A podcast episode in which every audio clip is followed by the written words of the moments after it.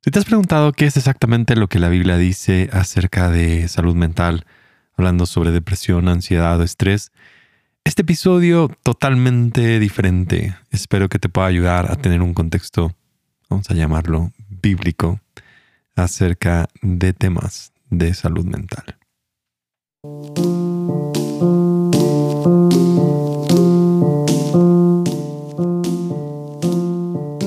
Soy Gabriel Borja y este es el podcast humano.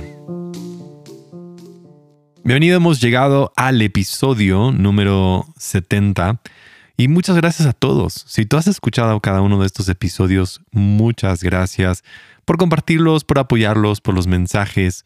Ya ha sido un, buen trayecto el ir avanzando. Y este episodio es un episodio muy diferente a los demás. Si tú has observado eh, muchos de los episodios, digo a veces pequeños, como frasecitas de textos bíblicos, pero este posiblemente va a ser el episodio más basado en la Biblia. Y pensé en líderes también cristianos, en algunos pastores o alguna persona que tal vez quiera compartir con sus amigos esta pregunta, ¿qué es lo que la Biblia dice acerca de nuestra salud mental. Nos inventamos todo esto, es solamente como algo que está de moda. Porque a lo mejor así pudiera parecer y que andamos sacando de como que de la Biblia ciertos versículos nada más como para conectarnos con el presente. Entonces, quería hablar un poquitito acerca de cómo es que leo la Biblia y después hablar acerca de qué dice la Biblia sobre salud mental, porque sé que la mayoría de la gente que escucha este podcast em, se considera, no sé, cristiano, eh, católico, o sea, utiliza la Biblia como parte de su mm, diario caminar o al menos tiene un cierto respeto. Pero tampoco no quiero nada más que pienses que todo tiene que ver con porque la Biblia lo dice, sino porque nos hemos sentado como a mirar este texto sagrado y cuál ha sido el rol ¿no? en, nuestra vida. Por lo menos en mi vida puedo reconocer que em, comencé a enfrentar pues, seguramente depresión alrededor de los 14, 15 años. Em, eran como los primeros momentos que ahora mirando hacia atrás puedo decir, claro, eso es lo que estaba sucediendo, pero el momento tal vez más eh, difícil relacionado con depresión sí fue a los 24. Y cuando tenía 24 años sí sufrí un periodo de depresión. Yo creo que un poco largo, em, posiblemente largo me refiero a 5 meses, 6 meses. Hasta que un día, ¿no? Me senté y dije, ok, estos, estos pensamientos, estos momentos, estas emociones me están sobrepasando. Ya era despertarse llorando en la noche. Eh, ya cuando te, despiertas llorando sin ningún tipo de motivo, ya es motivo de, ir y buscar ayuda. Y encontré justo, ¿no? Como en ese momento un mensaje donde hablaba acerca de meditar la palabra. Y fue la primera, digamos, forma en que se me presentó este concepto de meditación diferente un poco a, como ahora también lo, lo, practico y lo enseño, pero en ese momento meditación tenía, o sigue siendo una parte de lo que hago, es tomar un pequeño pasaje bíblico, repetirlo, aprenderlo, memorizarlo, y va haciendo que estas palabras o estos textos que tienen vida comienzan a formar tu manera de pensar. Y empiezas a encontrar una paz extraordinaria porque cambias la dirección de tu vida. Dejas que tu espíritu ahora sea nuevamente reanimado por las palabras eternas que están escritas en este libro. Porque tenemos que entender primero qué es, o sea, por lo menos para mí la Biblia, de qué habla. Mucha gente pudiera decir que la Biblia es un manual, que la Biblia tiene esto, y, y sí son muchas formas de poder ver la Biblia. Yo no, no la puedo ver como un manual. tengo que, tengo que verla de una manera diferente. Primero, la Biblia pienso que habla, el tema es la historia del hombre y Dios. Y creo que es progresivo, es decir, empieza con Génesis, termina con Apocalipsis, y en el proceso, seres humanos, los seres humanos, estamos comprendiendo nuevas capas de quién es Dios. Por lo tanto, A veces las ideas que tal vez se pudieran entender en los primeros libros de la Biblia ahora van cobrando más vida a través de la escritura. Y sigue siendo hasta el día de hoy que vamos entendiendo y conociendo más acerca de Dios. Pero para mí sigue siendo un libro espiritual donde descubro quién es Dios y quién soy yo, interpretado a través de Jesús como mi, mi intérprete principal. Y no me siento solamente en la Biblia porque es mm, la autoridad máxima o porque no tiene errores. Yo ya quiero pasar un poco más allá de simplemente esa forma de pensar.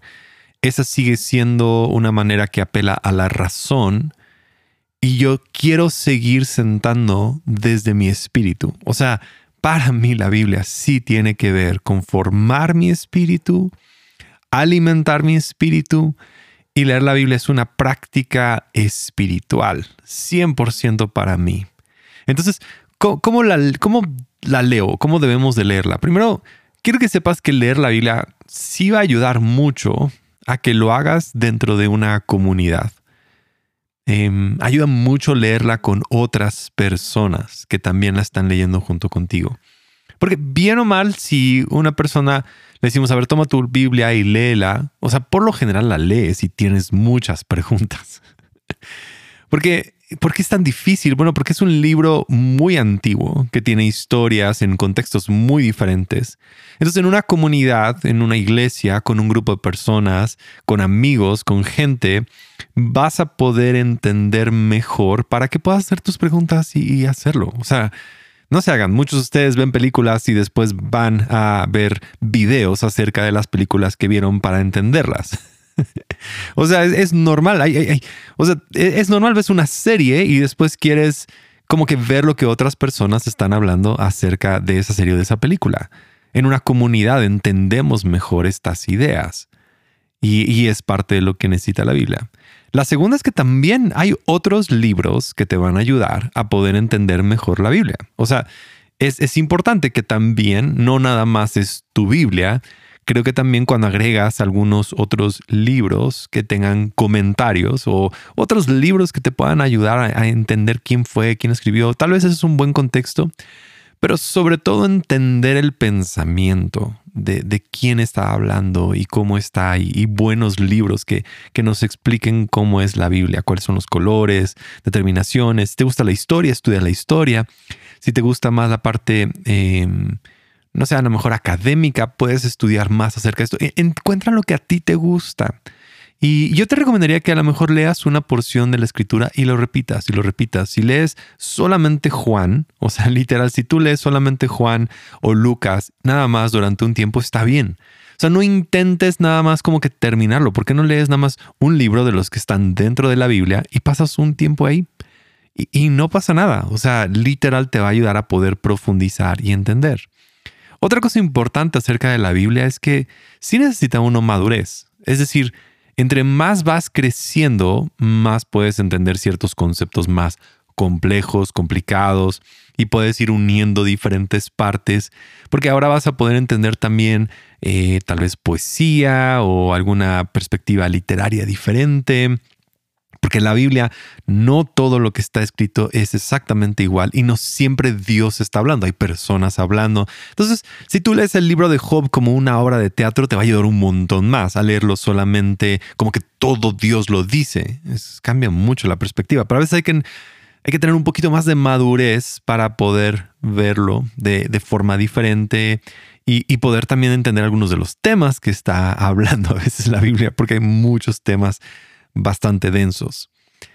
Pero, ¿cómo leerla? A final de cuentas, lo que sí te quiero decir es que para mí, lo que más tal vez ha cambiado mi forma de poder ver la Biblia es que no veo que la Biblia específicamente sea la palabra de Dios, sino veo a Jesús como la palabra mayúscula de Dios y la Biblia como la palabra minúscula de Dios.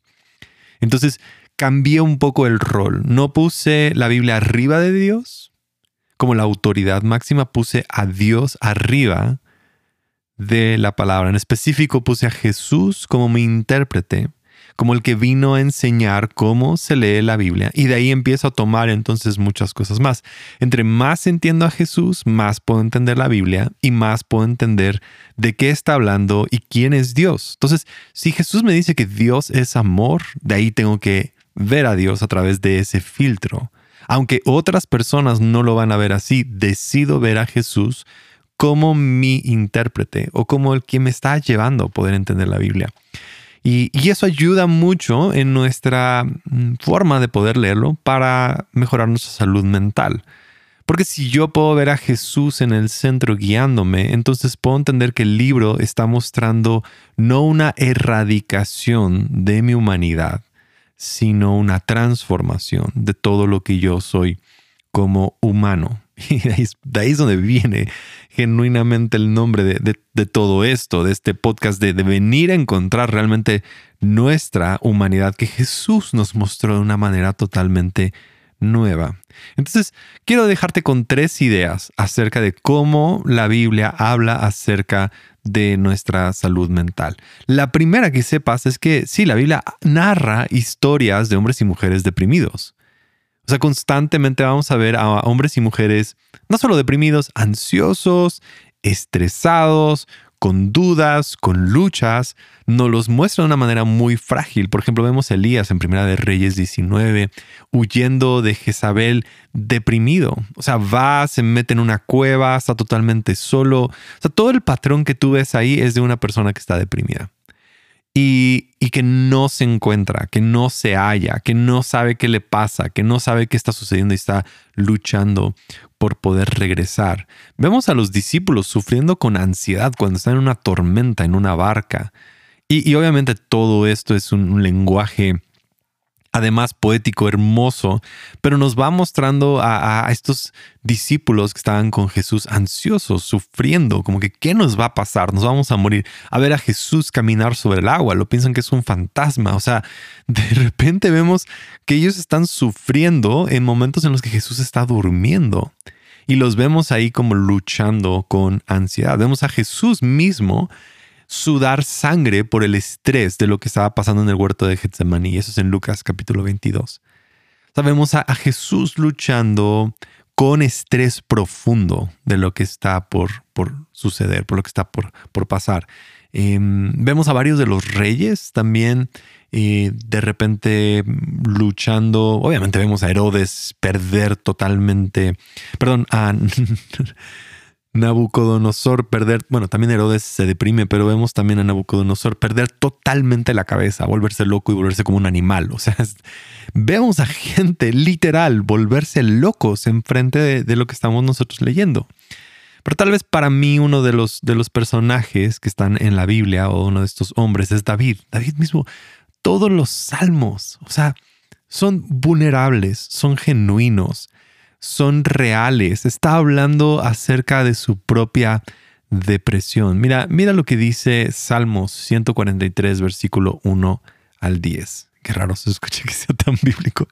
Sí, normalmente este podcast es de un versículo, lo tengo, todos los, los episodios tienen, pero ahora quería tomar el tiempo simplemente para escribir y hablar directamente de estos pasajes. Dice, oye mi oración, oh Señor escucha mi ruego, respóndeme porque eres fiel y justo. No lleves a juicio a tu siervo porque ante ti nadie es inocente. El enemigo me ha perseguido, me ha tirado al suelo y me obliga a vivir en la oscuridad como los que están en la tumba. Esa es depresión 100%. Me obliga a vivir en la oscuridad como los que están en la tumba. Ah, es que esa es la razón por la cual me encanta la Biblia. Porque le da lenguaje al sufrimiento humano. Le da lenguaje a la condición de cada uno de nosotros. Después dice el versículo 4, estoy perdiendo toda esperanza. Quedo paralizado de miedo. Sí, es totalmente ansiedad, o sea, no, no tengo esperanza, puede ser depresión, no sé. Y luego, versículo 5, recuerdo los días de antes. Medito en todas tus grandes obras y pienso en lo que has hecho. Y a veces esa lucha de, de lo que estaba en el pasado, de lo que estaba sucediendo. Y dice el versículo 6, a ti levanto mis manos en oración, tengo sed de ti como la tierra reseca, tiene sed de lluvia. Selah. Tengo sed de ti como la tierra reseca tiene sed de lluvia. Es que es, tan real, no, no, está, no está intentando pretender ser espiritual. David no está intentando impresionar a nadie, escribir una canción que a los demás les guste. Está siendo honesto, está siendo real. Y luego dice el versículo 7, ven pronto Señor y respóndeme, porque mi locura o abatimiento se profundiza. No te apartes de mí o moriré. Hazme oír cada mañana cerca de tu amor inagotable, porque en ti confío. Muéstrame por dónde debo andar, porque a ti me entrego. Rescátame de mis enemigos. Corro a ti para que me escondas. Enséñame a hacer tu voluntad, porque tú eres mi Dios que tu buen espíritu me lleve hacia adelante con pasos firmes. Y esa parte, o sea, el versículo 8, hazme oír cada mañana de tu amor inagotable. Esa es mi meditación todos los días. Es como necesito regresar al lugar donde su amor está allí. Este, este Salmo 143 es, es una guía de todo lo que he estado hablando, es un resumen de todo lo que intento hablar cada ocasión en la cual es, evaluar y ver cómo estoy, introspección, qué me está pasando, qué está sucediendo en mi propia vida. Eh, si lo vemos desde esa perspectiva, tal vez un poquito más ahí como psicológica, podríamos llegar a ver que él está haciendo una buena introspección de lo que está pasando. Está explicando lo que está sucediendo personal está viendo la causa, que son sus enemigos que le rodean, pero después viene a reconocer también lo que necesita. Necesita amor inagotable, necesita pasos firmes, necesita otra vez ser escondido, abrazado, eh, protegido. Todo este lenguaje es un lenguaje muy eh, vulnerable. Iba a decir como de niño, sí, como un niño que necesita ser cuidado y abrazado por su padre. Porque sabes, cuando, cuando leo en la escritura que alguien más pasó. Porque esto es, lo, lo hermoso de leer algo como David, que cuando yo veo lo que le pasó a David, también me da descanso. Porque puedo decir, si David está en la Biblia y es conocido como el hombre de acuerdo a su corazón y, y, está cerca de Dios y se habla tanto acerca de él, y él pasó eso, puedo tener descanso. Porque aunque yo también lo estoy pasando, no significa que no soy espiritual, sino tengo esperanza. También cuando leo que David vence estas cosas, me da, sí, como esta esperanza del futuro, de que algo puede suceder. Y cuando veo también que otros en la fe vencieron y avanzaron, tengo, tengo fe. Tengo fe de que Dios también va a poder conmigo, que mi caso no está perdido. Y además de entonces ver que la historia, la Biblia habla, perdón, de historias de hombres y mujeres, también la Biblia forma nuestro espíritu. Y nuestro espíritu creo que es tan importante porque para mí la definición de salud mental es la calidad de nuestras emociones y la calidad de nuestros pensamientos. Y la calidad de nuestras emociones y nuestros pensamientos viene de nuestro espíritu. Entonces, para mí en general, si tú mejoras tu vida espiritual, vas a mejorar, va como que eso a filtrar hacia la calidad de tus emociones y de tus pensamientos. Vida contemplativa en esencia es una vida espiritual, es darle voz a tu espíritu, es escuchar lo que el espíritu está haciendo, el espíritu de Dios, tu espíritu, fortalecer tu vida espiritual en tu interior. Como lo dice aquí Salmos 34. Dice, versículo 18, el Señor está cerca de los que tienen el corazón hecho pedazos. Hmm. Y Él rescata a los del espíritu destrozado. O sea, estas dos ideas, el corazón hecho pedazos, el espíritu destrozado, alguien como roto por dentro, el Señor está cerca de nosotros. Entonces, eso comienza a formar mis emociones y mis pensamientos. De decir, estoy solo, nadie me entiende, nadie está cerca. O sea, nadie me escucha, con quién voy. Dios está cerca de ti. Entonces empieza a formar mi espíritu y mi espíritu ahora empieza a cobrar esperanza. Ahora, aquí hay un par de, versículos, por ejemplo, un versículo que forma mis pensamientos, este es Filipenses capítulo 4, versículo 6 al 9, que es uno de esos pasajes que memoricé cuando hablaba acerca de que tenía depresión. Era, no se preocupen por nada, en cambio oren o no estén ansiosos por nada, dice otra versión. Oren por todo, díganle a Dios lo que necesitan y denle gracias por todo lo que Él ha hecho. Así experimentarán la paz de Dios, que supera o sobrepasa todo lo que podemos entender. Ahí está el lado espiritual. Va más allá de tus pensamientos. Después dice lo siguiente, la paz de Dios cuidará, protegerá su corazón y su mente mientras viven en Cristo Jesús. ¿Lo ves? La paz, algo espiritual, cuida tu corazón y tu mente, tus emociones, tus pensamientos. Versículo 8. Y ahora, amados hermanos, una cosa más para terminar. Piensen en todo lo que es verdadero, todo lo honorable, todo lo justo, todo lo puro, todo lo bello, todo lo admirable. Piensen en estas cosas excelentes y dignas de alabanza. No dejen de poner en práctica todo lo que aprendieron y recibieron de mí, todo lo que oyeron de mis labios y vieron entonces el Dios de paz estará con ustedes. Si este pasaje, medítalo, piénsalo. Si tú estás ahí, va a moldear nuestros pensamientos. Entonces dejamos de pensar en un montón de cosas, sino ahora encontramos cómo pensar. ¿Qué es lo que debo de pensar? Es lo que es exactamente lo que la escritura nos, nos forma no solamente nos enseña, porque no nada más es un lugar racional, sino nos forma desde nuestro espíritu, forma mis pensamientos. Ahora otro pasaje que forma nuestras emociones. Salmo 139, versículo 23 al 24. Dice, examíname, oh Dios, y conoce mi corazón. Para mi corazón son toda tu alma y se incluye pensamientos, pero sobre todo tus emociones. Pruébame y conoce los pensamientos que me causan ansiedad. La nueva traducción viviente dice que me inquietan, pero la NBI dice que me causan ansiedad.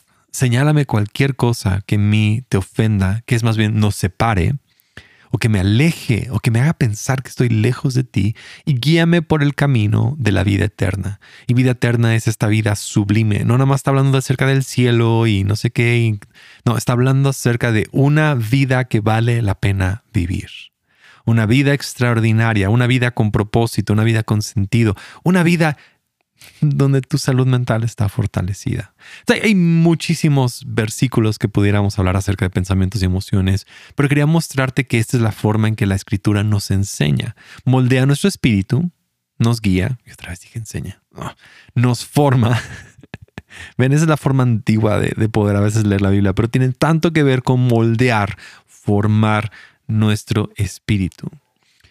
Pero sabes, encima de todas estas cosas, además de que forme nuestro espíritu y también que me da esperanza de ver la historia de otras personas, a final de cuentas, en cada página de la escritura, me encuentro con Jesús. Me encuentro con Jesús, que es mi ejemplo de esperanza es que me da esperanza de que puedo yo enfrentar aún las cosas más difíciles. Porque Jesús genuinamente me muestra mi futuro de una nueva humanidad, de cómo yo puedo ser, de, cuáles son las cosas que pueden ser formadas en mí, de la libertad que sí puedo tener. Y sobre todo la esperanza de que mi humanidad no tiene que ser erradicada, sino va a ser invadida, va a ser transformada. También Jesús me recuerda que Él está en mi pasado, de perdón, de soltar las cosas de atrás, de, de dejar lo que he vivido, las experiencias que se van acumulando, de lo que está ahí y darme cuenta que sí puedo acceder hacia este futuro con esperanza y que aún mis errores más grandes y las cosas más difíciles y terribles que he cometido han sido perdonadas. Jesús es mi espiritualidad, es mi, mi maestro, mi rabí, mi gurú, porque me, me enseña cómo lo humano ha sido invadido por lo divino. Y sin duda Jesús fue 100% hombre, 100% Dios, pero es lo mismo que está buscando que ocurra en tu vida. Que tu humanidad ahora sea invadida, impregnada de su divinidad, de todo lo que es divino, de todo lo que te rodea. para que dejes de poner nada más tus ojos en las cosas terrenales y fijes tus ojos en las cosas de arriba. Y Jesús es mi esperanza de una transformación. Porque su resurrección, independientemente de que creas que haya sido histórica, metafórica, como tú lo quieras ver, habla de que todo lo muerto sí puede resucitar. Relaciones muertas pueden resucitar. Sueños muertos pueden resucitar. Lo que tú sientes que has perdido la inocencia puede resucitar. Tu depresión, tu ansiedad, tu tristeza, tu estrés, tu lucha, tus adicciones pueden resucitar. Aquello que se ha vuelto muerto dentro de ti puede nuevamente volver a cobrar vida, vida eterna, vida en abundancia, vida que trae paz, que trae felicidad, que trae todo lo que Jesús quiso venir a hacer en ti. en las palabras de Oscar Wilde, sé tú mismo, porque todos los demás puestos ya están ocupados.